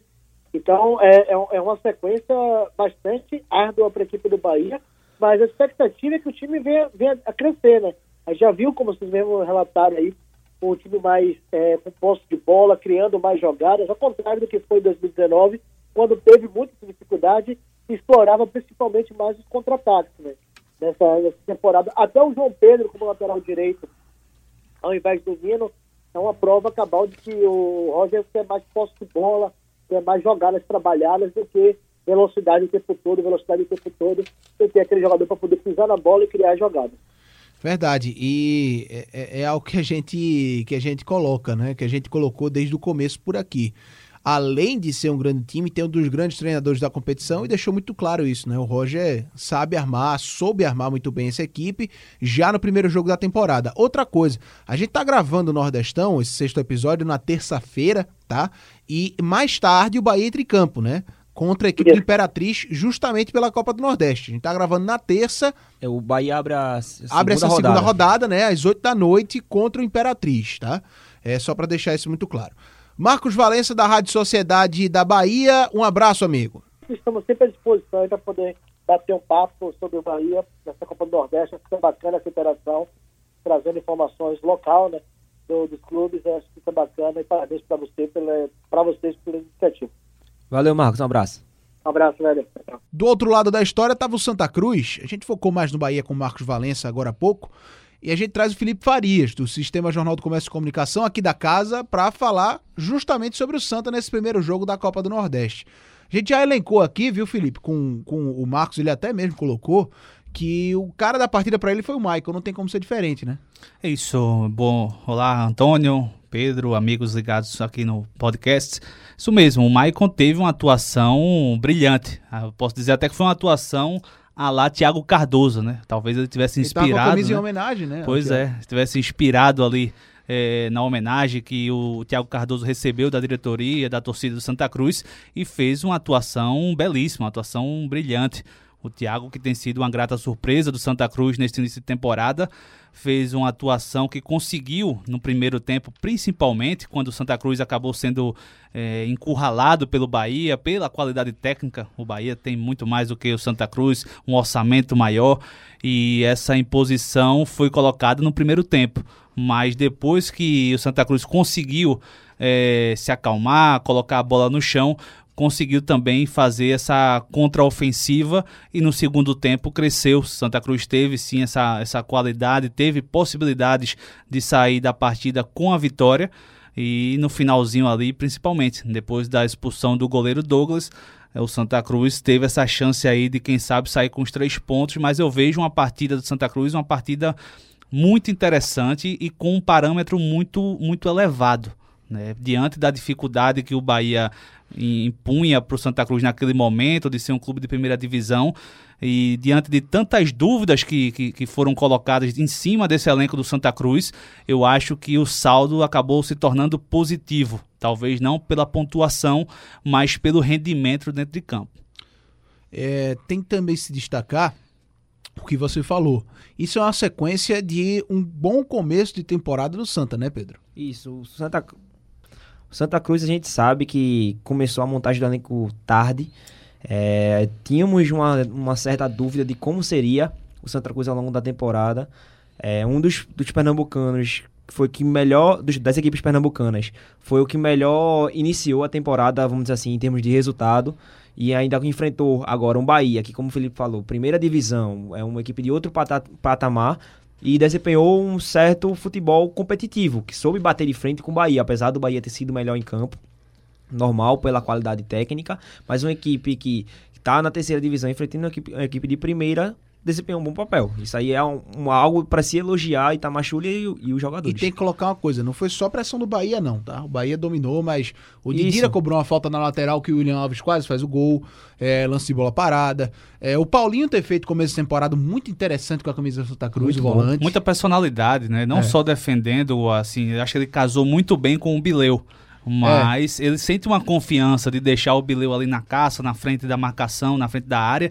E por vezes você vê o Paulinho lá na frente na ofensiva, buscando surpreender a marcação adversária com penetrações, com passes. Mais liberdade, né? Com mais liberdade, com essa parceria ali com o Bileu. E o Santa Cruz ainda tem outras peças, né, para estrear, como é o caso do Tinga, né? O Tinga é um volante já rodado também, com experiência. Não é aquele Tinga que jogou no, no Grêmio, mas é um Tinga que já foi campeão da Copa do Brasil com o Palmeiras.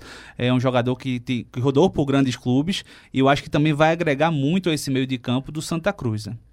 O, o Santa aqui, como a gente colocou em podcast passado, a gente não esperava esse começo tão bom de Santa Cruz. Como o Pedro trouxe, dos três pernambucanos, foi o que largou melhor na Copa do Nordeste não conquistou a vitória. Aqui o torcedor pode até fazer, poxa, mas o, o esporte não venceu? Venceu. Mas aqui a gente tá falando de desempenho. Isso. Desempenho do esporte, a gente vai chegar lá para analisar esse jogo do esporte contra o CSA. Foi um dos três vitoriosos da rodada, mas o, o desempenho do esporte é, não foi exatamente é, é, de se encher os olhos. Foi bem no segundo tempo. Só que o Santa, proporcionalmente, analisando a situação que vive, o adversário que enfrentou, se portou muito bem. É, não é pensar pequeno também, né? Mas é pensar que o Santa Cruz soube a realidade que estava e para mim foi o pernambucano que dentro do contexto que vive foi o que teve o desempenho mais interessante. É porque a nossa avaliação, Antônio, Pedro, é, amigos, é, é muito em cima também da expectativa. Exatamente. Exato. Qual era a expectativa que a gente tinha antes, da, antes do início da competição? Nos debates, nas conversas informais, a gente sempre falava que o Santa Cruz tinha o desafio mais complicado, por ser a equipe de, de menor orçamento, pelo menos aqui no estado, que está disputando a Copa do Nordeste, de ser a equipe que iria largar diante do adversário mais complicado, que era o Bahia, o favorito a conquistar a Copa do Nordeste. E quando a bola rolou, quando quando o Santa Cruz foi para o campo, a gente não viu toda essa discrepância dentro de campo. A gente viu um Santa Cruz competitivo. Poderia ter aproveitado mais o, os minutos finais que teve com um jogador a mais? Talvez, talvez. Acho que ali naquele momento talvez faltou a presença de um Didira. Por mais que ele não tivesse condicionado fisicamente, jogador mais experiente ali para pedir calma, para orientar, você vai para a área que eu vou jogar essa bola lá. Como você bem disse, ele cobrou uma falta pro William Alves e quase saiu o gol. Então talvez um, um cara com mais experiência ali para controlar o jogo, para orientar bem, bem o time, talvez o Santa Cruz tivesse aproveitado mais. O que eu escutei muito depois da partida é que ah, esse time do Bahia foi a primeira partida na temporada, porque o Bahia vem jogando o campeonato o estadual. Bahia foi muito bem B. no jogo. É, vem jogando estadual com o time B, né? O, o dado, Bahia foi bem Cavalcante, no jogo. Mas o Bahia foi bem. Eu foi acho, muito bem no jogo. Eu acho que a Tanto qualidade é que a gente tá técnica, colocando né? o Maicon aqui como melhor em campo. Pois é, teve várias oportunidades de gol. É. E é normal. É, o Bahia criou bastante. A qualidade técnica do Bahia foi pre... o Bahia foi preparado para jogar uma Série A. A gente tem que pensar nisso, a gente tem que olhar esse lado. E o Santa Cruz, querendo ou não, foi montado para uma Série C e ainda não tá pronto, ainda faltam peças. A gente viu em um, no jogo do Santa Cruz contra o Retrô, só tinham seis jogadores no banco. A gente vê que faltam peças pro Santa Cruz. E contra o CRB vai ter também novamente seis jogadores no banco, né? Pois é. Para essa próxima partida. Partida, como a gente já disse, né? A gente tá gravando na terça, partida que acontece amanhã, contra o CRB no estádio Rei Pelé, Só né? vai ter seis jogadores no banco de reservas. Ainda Então, vão é chegar mais- jogadores. é, Isso, é- im- Imagine uma equipe que já tá no nível abaixo e ainda faltando jogadores, enfrentar uma equipe de Série A. Aí você tem uma expectativa muito baixa. Pois é. É verdade. Felipe Farias, um abraço, amigo. Um abraço e um prazer participar com vocês. Vamos voltar aí outras vezes. Valeu, Felipe. Valeu. Já passamos por cinco dos jogos dessa primeira rodada. Agora a gente vai passar pelos últimos três. Dentro deles, um dos vitoriosos, né? O Sport bateu o CSA, como a gente falou agora há pouco, com o Felipe Farias dentro do Nordestão Cast. Num jogo que a gente. é, não dá pra dizer que o Sport fez uma grande partida, dominou o CSA, mas conquistou um resultado muito importante contra o adversário que é bem difícil de se jogar. Longe disso, né? O Sport jogou bem, até certo ponto bem, pelas, pelos jogadores que estavam, por ser jogadores que acabaram de ser regularizados, muitos fizeram sua estreia é, pelo esporte.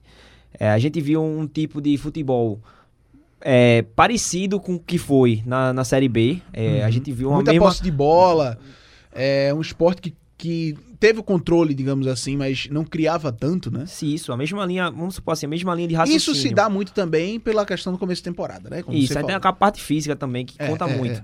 É, a mesma linha de raciocínio de Guto na Série B a gente viu sendo espelhado, vamos dizer assim, na Série A, mas na Série A não, agora na Copa do Nordeste, nessa primeira rodada, mas com alguns outros jogadores chegando. A equipe da Série B estava entrosada, essa da Copa do Nordeste ainda não está. São jogadores novos que ainda estão chegando para conhecer o elenco. Acredito que o, o potencial do esporte crescer ainda seja maior, mas na partida a gente viu uma equipe que sabia o que fazer. Esse É. é, o ponto-chave. O, o CSA teve os seus melhores momentos no primeiro tempo, uma falta frontal do Rafinha, o Luan Poli trabalhando bastante é, com a camisa do esporte. O esporte tá fazendo esse revezamento, né? O Maílson joga o Pernambucano, o Luan Poli joga a Copa do Nordeste. É, o Guto tá propondo isso também no time. É, mas no segundo tempo, isso foi até uma análise é, interessantíssima feita pelo Ralph, informação trazida pelo Igor durante a jornada aqui da Rádio Jornal, é que o Bárcia se posiciona por trás dos volantes do CSA. E a partir daí o esporte começa a ter superioridade na segunda etapa. É uma movimentação interessante que o Guto fez, porque ele praticamente armou um 4-4-2 com o Bárcia e Elton, Elton. lá na frente. E quando o Bárcia começa a jogar nessa entre as linhas, digamos assim, do CSA, nas costas dos volantes, aí a situação para o esporte começa a ficar muito mais fácil, né? Tanto é que sai o gol é, da partida, que foi uma arrancada do Elton pelo lado esquerdo. Sim, uma arrancada do Elton pelo lado esquerdo e um cruzamento certeiro na cabeça do Per- Eu acredito que quase perfeito. É. Esse, eu gosto muito de, de posicionamento de jogadores. Por exemplo, num 4-4-2, que é com Elton e Bárcia na frente. Um jogador que esteja flutuando entre as linhas e que pode cair pelos dois lados, então eu acho que esse aí é um dos pontos que pode desequilibrar uma partida. Eu Uhum. gosto muito desse, dessa forma de jogo. Além de que, Leandro Bárcia, hoje a gente vê que é um jogador, apesar de ter feito a estreia seu primeiro jogo, mas a gente sabe que ele é o melhor jogador, vamos dizer assim, do setor ofensivo do esporte. Jogador que pode desempenhar o melhor Atualmente papel. No, no, no papel, né, olhando o elenco assim do esporte, a gente vê ele como destaque. como de destaque, exatamente. E ele, é, ele Junto pode com ser o brocador, né? essa peça com maior liberdade pro, Uhum. pro ataque e utilizar ele usando dos dois lados. Um jogador que tem o potencial que tem pode ser muito importante pro esporte, principalmente nessa hora que está sendo montado essa, esse elenco para a Copa Nordeste, Copa do Brasil e mais à frente a Série A. Agora o CSA ainda dá pra colocar na conta do começo do ano, né? Sim, é uma equipe que, apesar de ter, como a gente já falou em programas anteriores, ter é, mantido, ter caído bem, vamos dizer assim, com as finanças, muda, muda alguma coisa. A gente sabe que cai o nível, vem jogadores novos, é, são início de temporada, tem tudo pra pra evoluir. A gente acredita que vai possa fazer um bom papel na, na, na Copa do Nordeste e até na Série B, mas ainda é o jogo, começo de, jogo, de É, temporada. foi muito morro no jogo do CSA no geral, né? Como eu disse, incomodou no começo, Mas viu o esporte ter mais posse, é, não foi tão combativo assim, né?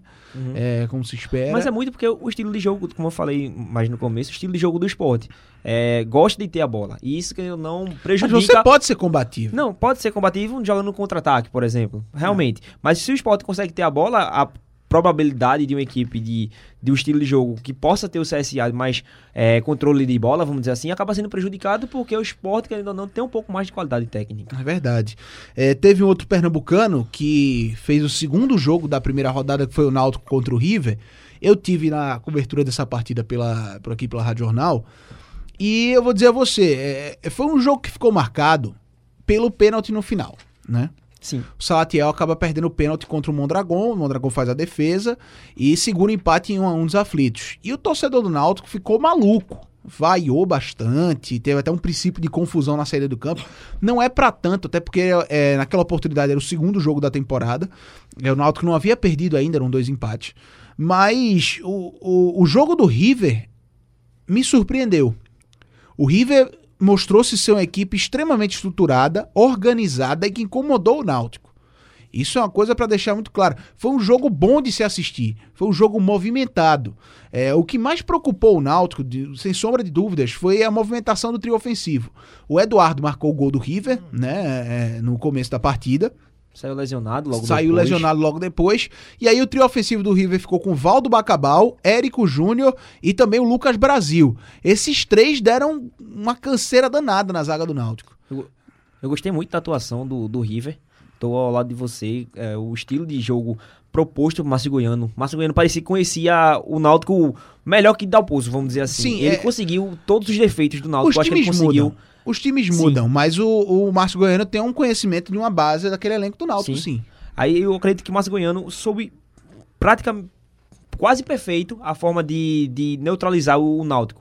Porque a gente sabe que o Náutico realmente, esse ano ainda, 2020, ainda não começou muito bom. O Náutico teve alguns, alguns lampejos de bom futebol, mas até os jogos de pré-temporada foram empates. E essa da torcida vem questionando, vem pesando muito pela falta do resultado, vamos dizer assim. Ainda não venceu em casa. Venceu agora o Petrolina no final de semana pelo Campeonato Pernambucano. Sim, mas é pela questão assim, os jogos maiores, um, um jogo da Copa do Nordeste e pelos jogos da, da é, do Pernambuco, do Pernambuco não, da pré-temporada, isso daí acaba querendo ou não causando uma incógnita no, no torcedor do Náutico, que vem acostumado com vitórias. E outro detalhe, né? É, o gol do Eduardo do River nasce de um erro de saída de bola do Salatiel. É, o gol que o Náutico faz nasce de um escanteio. É verdade que o Náutico estava pressionando, mas nasce de um escanteio. Agora o Náutico, de fato, só tomou as rédeas da partida quando o Chiesa entrou no jogo. Uhum. E aí a gente cabe, cabe pra gente até uma discussão da, dos perfis que o Náutico tem no elenco disponível para um centroavante. Porque Paiva, Guilherme Paiva, o paraguaio, o Chiesa e o Salatiel são perfis totalmente diferentes. O Salatiel é um cara que faz o pivô, protege muito bem a bola, sai da área uma vez por outra. O Guilherme Paiva é um cara de muita movimentação. O Chiesa também é um cara, é, às vezes fica muito preso dentro da grande área, mas ele não é esse centroavante físico que o Salatiel é, ele é um finalizador. Então você tem três opções por ali. O Chiesa entrou, fez a sua estreia, não marcou gol, teve, perdeu uma boa oportunidade, inclusive, mas não marcou gol. É, mas o torcedor não tem nem o que cobrar do cara. É, só mostrou que, quando teve em campo com a característica diferente de centroavante, o Náutico passou a dominar o jogo. Além de toda a qualidade técnica do Chiesa, eu acredito que o que mais mudou o jogo foi a mexida do de, de Dalpozo. Ele, em vez de, teoricamente, a lógica seria tirar um 9 pelo 9, tirar o Salatiel sim. pelo- para pôr o Chiesa. Mas ele não, ele tirou o Álvaro, que joga pela esquerda, e colocou o Chiesa de centroavante e puxou o Salatiel, que na hora de marcar, caía muito mais pela esquerda. Ele que Sim. fazia essa recomposição. Mas com a bola, ele, ele infiltrava como se fosse um outro atacante. Uhum. O Náutico conseguia bater de frente com esses dois defensores do, do, do, Pia- do River do Piauí. E Jean Carlos conseguia fazer essa flutuação caindo do meio para a esquerda, pre- prejudicando ainda mais, eu acredito, que a, a, a hora do encaixe da marcação. Isso, E por é. isso que o Náutico conseguiu ainda, até certo ponto, dominar as ações do jogo e até na reta final fazer o sofrer o pênalti e que Salatiel desperdiçou. O Bom, Jean, o Jean é o melhor jogador do começo da temporada do Náutico. Acho que isso aí, pra mim, é indiscutível. é, quando foi acionado, fez a diferença. É um cara que finaliza muito bem de longe, enfim. E ele é o tipo de meia que é, eu não enxergo muito no meu time ideal, porque ele não pisa na grande área. Ele é um cara que não, não é um meia que pisa, que chega na grande área, mas faz o time do Náutico rodar. É claro que não dá pra colocar somente nas costas dele, né? Mas, como você falou, a alteração promoveu também essa mudança de, de esquema dentro do Náutico e promoveu um volume muito maior contra a defesa do River. Só que é, a gente viu ainda assim um River que, no geral, pra mim, foi superior ao Náutico. Principalmente com o Lucas Brasil. O Lucas Brasil, pra mim, foi Ah, o melhor, sim, sim. o melhor em campo. Dos três que eu citei, né? Eu citei o Érico Júnior, ele e o Valdo Bacabal, o Lucas Brasil tava em todo lugar. O Lucas Brasil, pra mim, foi o melhor em campo, o melhor jogador de linha em campo. Sim. Porque a gente vai falar mal um pouco do Mondragão aí na frente. Isso. Mas o Lucas Brasil, pra mim, é um. Até um, pela atuação que ele teve contra o Náutico especificamente, era um, um cara que tem que ficar de olho. Um cara que rápido, habilidoso, que vai pra cima, que causou muitos danos à defesa do Náutico. Eu acho que isso aí é muito importante pra uma equipe como o River, que teoricamente a gente sabe que vai ser um jogador que um jogador um time que vai mais se defender e ter um jogador rápido, letal como ele, eu acho que Uhum. pode ser muito fundamental. Outro que eu gostei muito foi do Bacabal. Sim. Ele, a- ele começou pelas, pelas pontas, o, Sim. quem começou pelo centralizado foi o Eduardo, Aham. mas o Bacabal, ele sendo jogador de mais mobilidade, acabou prejudicando muito o Rafael Lombardi e o Ronaldo Alves, Pela- que sim. são jogadores mais pesados, vamos Ah, dizer assim. é Rafael Ribeiro, não? Quer dizer, Fernando Lombardi, Fernando Lombardi. Fernando Lombardi, isso. É. Fernando Lombardi são jogadores mais Misturou os pesados. dois. Isso. São jogadores mais pesados. Lombardi que foi criticado pela torcida, mas no segundo tempo teve duas chances boas. Isso, ele, é, até no primeiro tempo, a torcida meio que pegou no pé dele como se ele fosse o culpado, vamos dizer assim, por, pelo gol. Mas, tipo, eu acho que o maior prejudicial pra eles dois foi o Bacabal, que movimenta, a movimentação dele quebrou muito. Quebrou muito. E o Bismarck também fez uma boa partida. Jogou muito entre as linhas do Náutico. Uhum. É, tanto é que é o Bismarck que dá o passe para Eduardo quando é, o erro da série de bola acontece e, e municia o ataque do River. O torcedor pode perceber que a gente fala, tá falando mais de alguns jogos, menos de outros. É porque alguns jogos renderam muito mais. Esse jogo do Náutico contra o River, por exemplo, rendeu é, bastante. Foi um jogo extremamente movimentado. Inclusive rendeu emoções. Que... Exatamente. Era nesse ponto que eu ia chegar. Os 48 do segundo tempo, um pênalti pro Náutico, que, é, na minha visão, de fato aconteceu. Uhum. E o Salatiel vai pra bola de um jeito característico, é, dando passos, passos curtos, como se fosse pulando e acaba perdendo a oportunidade, né? Esperando a definição do goleiro. Exatamente. E o Mondragão cai e faz a defesa. E a torcida do Náutico caiu em cima do Salatiel de maneira que o estádio veio abaixo. É, e de fato o Salatiel cobra daquela maneira, tá? Uhum. É, cobra daquela maneira. Quando ele tava no seu pai Correia na temporada passada, ele cobrou os pênaltis que, que, que foram lhe dados como responsabilidade dessa maneira e converteu. Ele tem um aproveitamento muito bom. Só que era aquela história, não era pra acontecer, né? O enredo não estava escrito para que aquela bola entrasse. É aquela velha frase, só erra quem bate, né? Exato. Mas exato. assim, eu acho que pro momento do Náutico, eu acharia ideal, por exemplo, um Jean Carlos. Por quê? Você sabe que ele estava na lista, né? Sim, sei. No final do Alpozo falou que Matheus, Jean e Salatiel. Mas é, para um, um jogador que foi tão decisivo na reta final do Náutico, eu acharia que o ideal, para um momento que uma partida que tava 1 a 1 e até o jogo, até o jogo contra o River, o Náutico não tinha vencido, tava Uhum. só empate. Era até para aliviar as costas, vamos dizer assim, o peso de uma cobrança. Salatiel vem, vem atuando como titular, mas ao longo a um período a longo prazo, a- até curto prazo, Chiesa vai assumir essa titularidade muito mais pela qualidade técnica. E eu acho que Salatiel pegando essa essa responsabilidade, vamos dizer assim, e cobrar, não sei se para mostrar, ó, fiz um gol, não sei, se é para poder, eu quero quero ser é, importante, ser decisivo. Não sei se foi por isso, mas ele ter pegado aquela bola para bater e acabou perdendo, acaba meio que queimando, vamos dizer assim, ele com a torcida, porque tem um Chiesa na sombra dele. E a torcida pediu Chiesa na cobrança, É. né? A torcida em coro pediu Chiesa na cobrança. É, eu- Só que é aquela história, não tá na lista, então. É, eu entendo. Eu, eu vou até aqui fazer uma certa ponta, certo ponto uma crítica para a torcida do Náutico, porque até até no, no estádio eu tava ao lado do, do Ralf de Carvalho de, e de Haroldo Costa tava narrando. Eu conversando com os amigos ali no, no bastidores, eu avisei, eu- a torcida do Náutico estava cobrando a entrada de Chiesa aos 13 minutos do primeiro tempo. E o Isso. Náutico já havia feito duas substituições. Em 13 minutos você faz entrar, é, propor a entrada de um jogador que, por mais que seja ídolo da torcida, mas são 13 minutos, ainda tem um, um- meia hora praticamente de jogo pela frente. sim. Você ainda pode prejudicar. Dalpozo colocou ele aos 16, 17, antes do- dos 20, mas a torcida também tem que ter um pouco de paciência com com Chiesa com, e com o próprio Dalpozo, porque Aquele Com momento time. não era o certo. Pois é, pois é. Foram, time. foram até agora, é, de Copa do Nordeste, 90 minutos, de Pernambucano, 180 minutos. Três jogos. É muito pouco. É muito pouco. Foram 270 minutos até agora só de, de temporada do Náutico. Então, não dá pra cravar nada. Copa do Nordeste foi o primeiro jogo. Então, assim, até o próprio Dalpozo já disse em coletiva que só deve ter o time ideal, que ele imagina o seu time ideal, lá para lá pro sétimo, oitavo jogo, ou sétima, oitava rodada da, da- do Campeonato Pernambucano. Por fim, Confiança e ABC. É a partida que foi realizada no Batistão e o Confiança venceu por 1 a 0 Foi outro dos, é, dos vitoriosos dessa rodada, né? Só que até o João falou no começo é, do programa, no áudio que ele mandou pra gente, é, foi meio que. Vamos colocar no popular, engana a galera, né? Porque eu concordo com o João, acho que o ABC jogou mais que o Confiança. Jogou mais que o Confiança, tá? Só que essa part- partida foi marcada por dois pênaltis, né? Um pra cada lado. O Cedric perdeu pro, pro ABC, a defesa do Rafael Santos, e o Gorni, o Renan Gorni, marcou pra equipe do Confiança, né? É isso, a gente viu uma pressão até certo ponto inicial do ABC bem forte, bem, bem em cima. Eu acho que a análise de João foi até precisa em curto período. Ele viu que o ABC foi melhor. A gente esperava mais de confiança até pela é, série, é, uma confiança mais organizado com o Daniel Paulista. A gente esperava isso, que a gente viu o Confiança fazendo um bom papel. E por um primeiro momento, a gente sabe que o Confiança, teoricamente, é, estaria mais preparado do que um ABC, que foi totalmente reformulado. E a gente viu ao contrário, a gente viu o ABC partindo pra cima, meio que dominando as ações do jogo. Foi um jogo de muita velocidade, marcado pela velocidade, e a os times conseguiam até certo ponto uma certa facilidade pra assumir o, o último terço do campo, vamos dizer assim, mas que errava muito na hora de definir as jogadas. Exato. Seja É, com é. passe, seja com finalização, tanto que os, os goleiros pouco trabalharam. No primeiro tempo foi. Eles trabalharam muito pouco. É, é como você falou. é, e esse é um problema que a gente viu em outros clubes nessa primeira rodada. Essa definição, esse último passe. Que é algo que de fato é difícil a gente ver já no primeiro, nos primeiros jogos da temporada. Então confiança sofre da mesma coisa. Mas eu continuo com a minha aposta.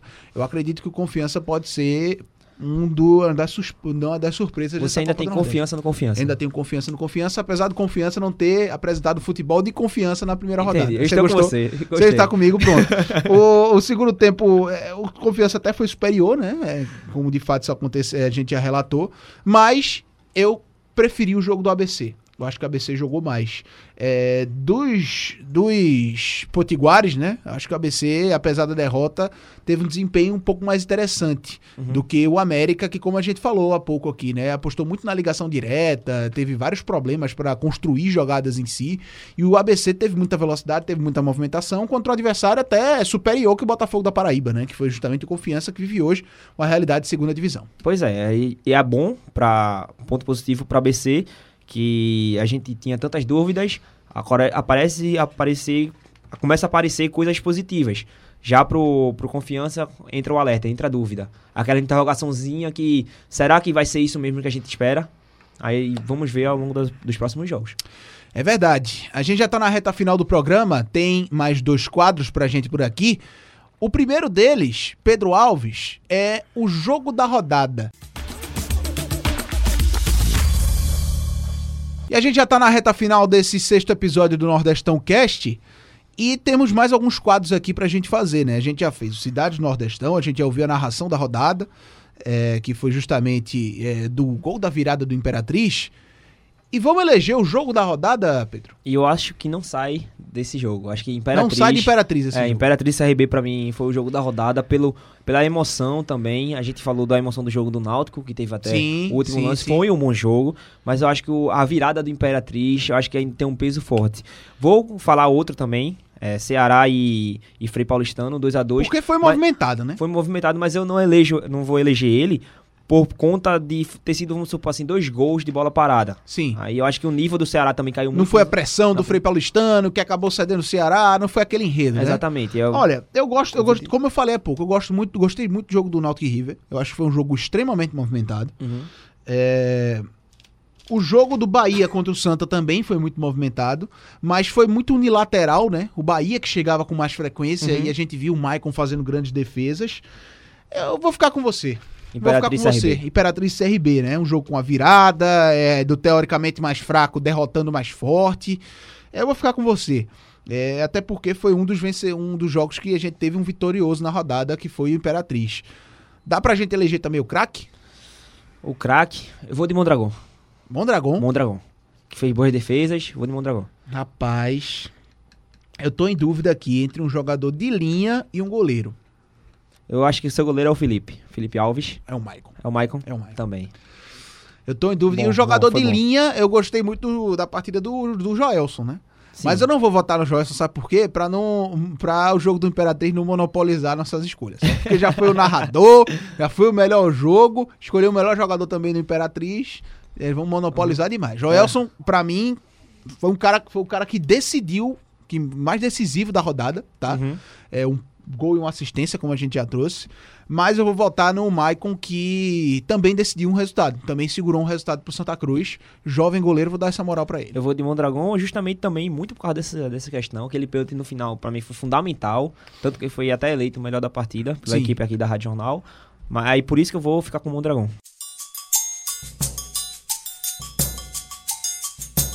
Antes de encerrar o sexto episódio do Nordestão Cast, vamos agora para a lista de transmissões do SBT Nordeste.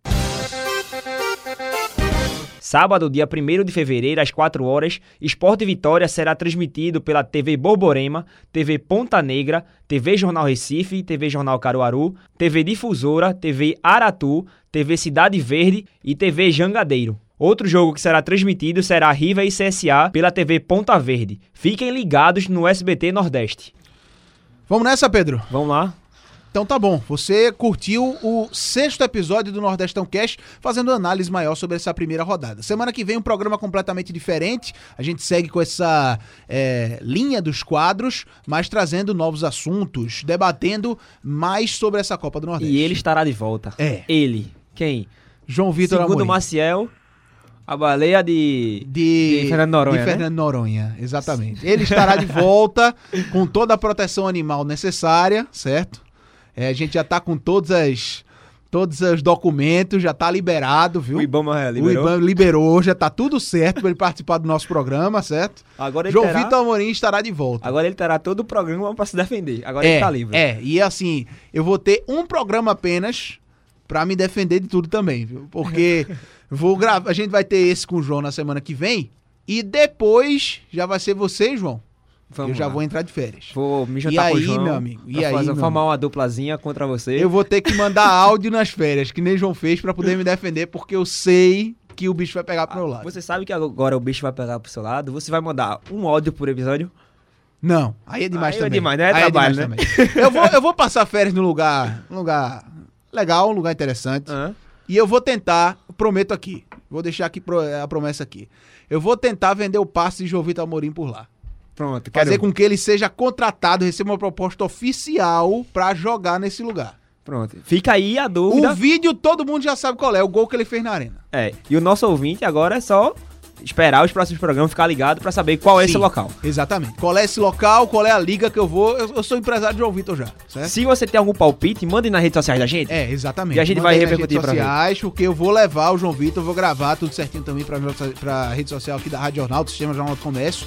E vou trazer também essa proposta oficial que será feita a João Vitor Amorim a partir do gol que ele fez na Arena de Pernambuco, no Foi um jogo do bem. Foi um golaço, foi um golaço. Valeu, Antônio. Um abraço pra você, um abraço pra todos que estão nos ouvindo. Um Até a abraço, próxima. é, um abraço, Pedro. Você acompanha o Nordestão Cast nos principais agregadores de podcast, Spotify, Deezer e também no site da Rádio Jornal, radiojornal.com.br. Copa do Nordeste, aqui a emoção joga em casa. Um abraço e até a próxima.